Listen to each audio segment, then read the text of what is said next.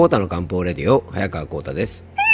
この番組はアシスタントの猫林さんと一緒に皆さんの心と体の健康のサポートになるような情報をお届けしております。猫林さん今日もよろしくお願いします。はいよろしくお願いいたします。いやー猫林さんちょっとねあれはびっくりしましたね。うんまあ、何がびっくりしたかというとですね昨日 X をね見ていたらですね、えー、ごはみそのきょんきょんがですね、えー、ごはみそオリジナル切手を作りましたっていうねあのー、ツイートがあったんですよね猫林さんね。うん、あのいつもね、えっと、ごはみそのね、きょんきょんがアイコンで使ってるあのイラストですね、あの自分の顔をね、あの使ったこうイラストみたいなやつをアイコンで使ってるんですけど、それのね、絵を使った切手で、あんなの作れるんだなと思って聞いたらですね、なんだか郵便局のなんかホームページか何かから作れるってことでね、猫橋さんどうでしょうね、僕も切手作ろうかな。うん、まあでもね、あの、ヒゲのおじさんの切手とか送られてきても多分みんな喜ばないよね。まあそうだよね。なのでまあ僕のね、あの顔入りの、えー、切手を作るというのはですね、まあお蔵入りなんですけども、うん。まあ、でもなんかね、オリジナルの切手が作れるなんて知らなかったから、まあこれなかなか面白いですね、猫林さんね。うん、あ、そうだね、あの、猫林切手を作ろうか、猫林切手。うん、いやでも猫林さんね、そう言うけどね、多分猫林切手だったらみんなね、結構お客さんとかもね、喜んでくれるかもしれないですね。僕はあの結構お店でハガキでね、あのハガキなんですけども、お客さんに出すんですね。えっ、と、ちなみにそう、今日もね、あのハガキでね、90枚ぐらい書いたかな。まあそんなにね、あれですよ、びっちり字を書くわけじゃなくてですね、あのー、まあイラストとかが入っているハガキの、えっ、と、ちょっと下の方にね、もう本当に一言、あのー、なんか、えー、お客さんに対するコメントをね少し書いてで出してるんですけどはがきとかはですねかなりあの僕お客さんに出したりするので切手はねかなり消耗するのでまあでもねにゃんこさん切手でもね小橋さんじゃオリジナルで作ったら結構いいかもしれませんね。はい、ということでね、ちょっと検討してみたいと思います。うん、なかなか世の中には面白いものがあるんですね。えー、ちょっと今日はね、そんな情報をね、ゲットして喜んでおります。はい。えー、じゃあ今日の本題へ移っていきたいと思うんですが、あの、今日はですね、人助けについてね、ちょっとお届けしたいと思います。まあ、人助けっていうとね、すごく大げさだし、えー、ていうのかな、あのー、ね、なんか行々しい感じが結構しますよね。うん。あのそういう感じもすると思うんですけどもあの自分の周りでね困ってる人がいた時に、まあ、その人がねあの親しい人であればねもちろんですが、まあ、家族とか夫婦とかパートナーであればね当然あの困っていたら何か手助けしたいなっていうふうに思いますよね。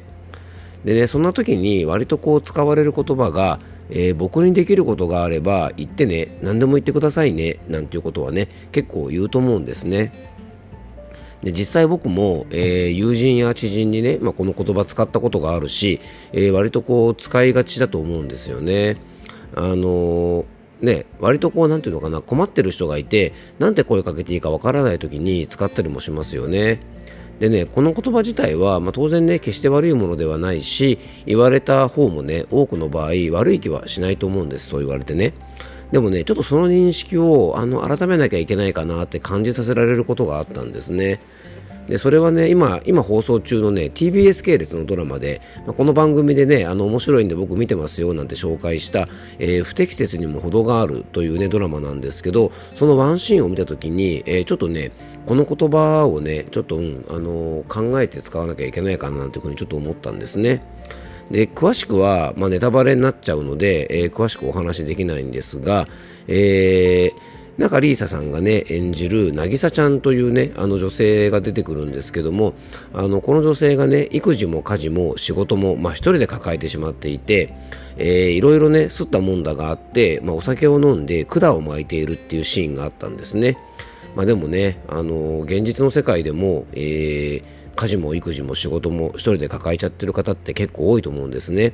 でまあ、そんなね割とこう共感できるような、えー、役柄の、ね、女性を演じているんですけども、まあ、そんな方がねあのお酒を飲んでちょっと管を巻いてるシーンがあったんですね。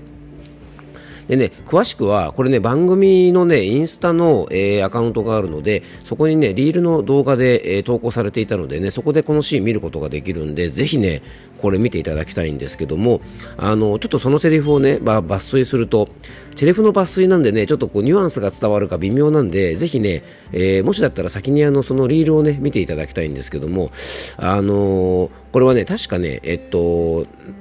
中里さんが演じる渚ちゃんがですね別れた旦那さんに向かっての言葉だったというかね、まあ、その人は実際そこにいないんですけどもその人に向けてね飲みながら管を巻いて喋ってた言葉なんですけどあの夫さんだった人はね正論ばっかり言う人で、えー、飲みながらねそばにいた人に管を巻きながら、えー、俺にできることっておっしゃいますけどお前に何ができるか私はお前じゃないから分かんないし今このシチュエーションでお前に何ができるだろうって考えるミッション新たに生まれれてるし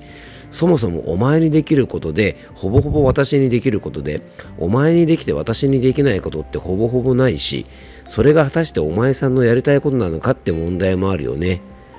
お前に、えー、お前さんにできること、えー、を頼んで嫌な顔をされたら、えー、された時の虚しさを考えたら一人で抱えた抱え込んだ方が楽ですよね。みたいな、まあ、そういうセリフなんですね。ちょっとうまく、え言えなかったですけどもね、うん。ちょっとセリフばっかりでね、ちょっとニュアンス伝わらないかもしれませんが、まあ、要はですね、えっ、ー、と、僕にできることあったら言ってねって言うけども、ね、あのーじゃああなたがね、何ができるかって私にはよくわからないっていう話ですよね。で、えー、何をしてほしいかって考える、まあそういうミッションも新たに生まれちゃいますし、みたいな感じでね、まあ要するにそういうことが言いたいんですね。うん。でね、あの、このドラマのワンシーンを見ててちょっと思ったことがいくつかあってですね、あの、人は追い込まれば追い込まる、追い込まれる、追い込めば追い込まれるほどですね、えー、昨日のね、えっと、 Voicy の限定配信でちょっとお話しした何に起こっているかで自分の状態がわかるっていうね、話をちょっとしたんですが、まさにね、これもそうじゃないかなと感じました。で追い込まれてない時に僕にできることがあったら何でも言ってねなんていう感じのね、まあ、軽い感じの言葉もあああありがとうねみたいな感じで、まあ、軽くねこう受け流すことができると思うんですがあの追い込まれてるとねこのドラマのセリフのようにじゃあ具体的にどんなことをあんたがしてくれるんだよってね結構あのなっちゃうと思うんですよね。うんで改めて同じ言葉でもねこう体調で受け取り方とか心の状態で同じ言葉でも受け取り方が違うなっていうのを感じるとともにできればね困ってる人とか本当に追い込まれて悩んでいる人に対しては、まあ、自分がねどんなサポートができるかっていうことをちゃんと伝えてあげることもすごく重要だなって感じました。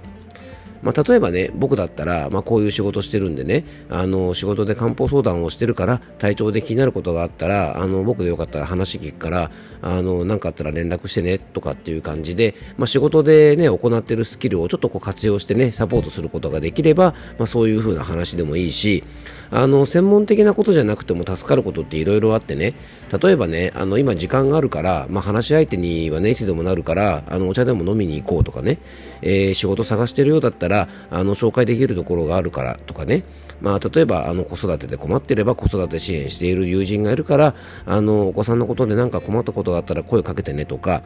ね、職場の人であったら、まあ、仕事をね、あの、できる範囲でこう応援しますよとか、その仕事僕やりますよとかね、うん、あと、まあ、なんだろうな、まあ、パートナーであればね家のこととか例えばご飯とか片付けはあの僕全部するからねとか洗濯は私が全部するから大丈夫だよとか、まあ、具体的に何ができるかって伝えることってねやっぱりね、うん、ちょっとこのドラマのワンシーンを見てですねちょっとハッとさせられたというかあの意外とこれって大事だなと思いました。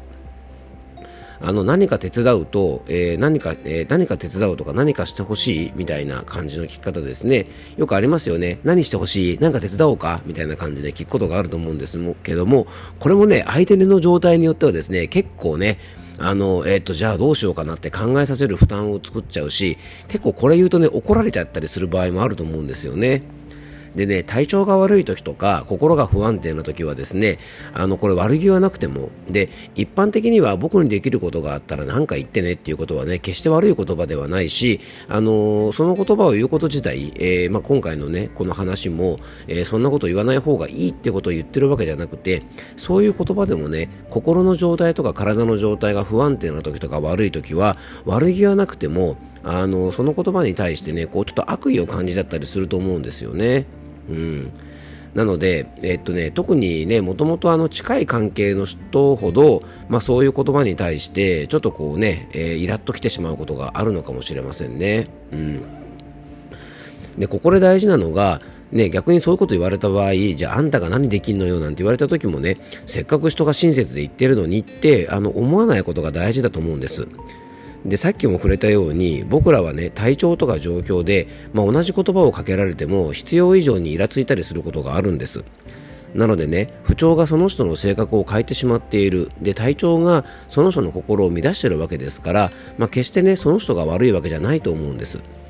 でね、同じことを、まあ、親切にしてくれた人に対してね、きつく当たってしまったら、まあ、そんな感じだよっていうふうに、ちょっと自分自身にもね、あの教えてあげるといいと思うんですよね。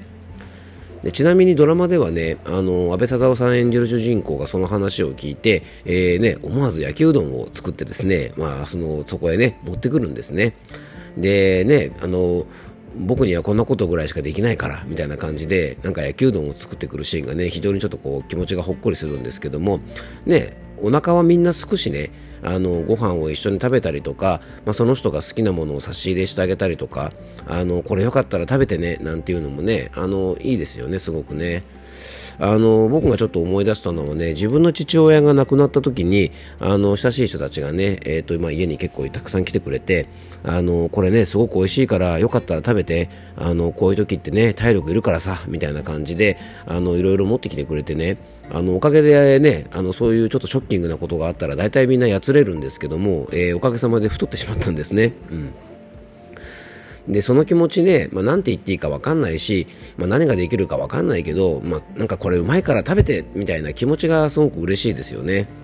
あの、すごく覚えているのが、あの、瓶詰めに入ってるあの、鮭フレークってあるじゃないですか。まあ僕好きなんですけどね、割とね。あの、鮭フレークをですね、あの、持ってきてくれた人がいて、まあ結構普通に売ってるやつなんですよ。で、それを持ってきてくれて、あの、すごくね、なんか嬉しかったのを覚えてます。なんかね、こう、かしこまった菓子折りとかじゃなくてね、なんかね、すごい実用的で、あの、うちの父親と同じ同世代のね、あの、確かね、えっ、と、うちの父親の大学と高校の後輩だったね、あの方なんですけども、あの、仲良くしてくださってる方で、その方がですね、鮭フレーク持ってきてくれてですね、なんか、うん、これ食べて、みたいな感じで、あの、持ってきてくれてね、なんかすごくこう、あったかみを感じたのを覚えてます。うん。なので、まあ、困ってる人にね、何をしてあげるかってね、とっても難しいことなんですが、あの、真心は伝わるのでね、あの、どんなことでもいいので、まあ、心のこもった、まあ、応援をしてあげたいなとですね、えー、今回ちょっとね、そのドラマのワンシーンを見て、あの、思いました。うん今回ね、ちょっと健康とあんまり関係ない話だったんですが、まあ、少しでもね、えー、皆さんのお役に立てば嬉しいなと思います。えー、今日も聞いていただきありがとうございます。どうぞ素敵な一日をお過ごしください。漢方専科サーター薬房の早川幸太でした。では、また明日。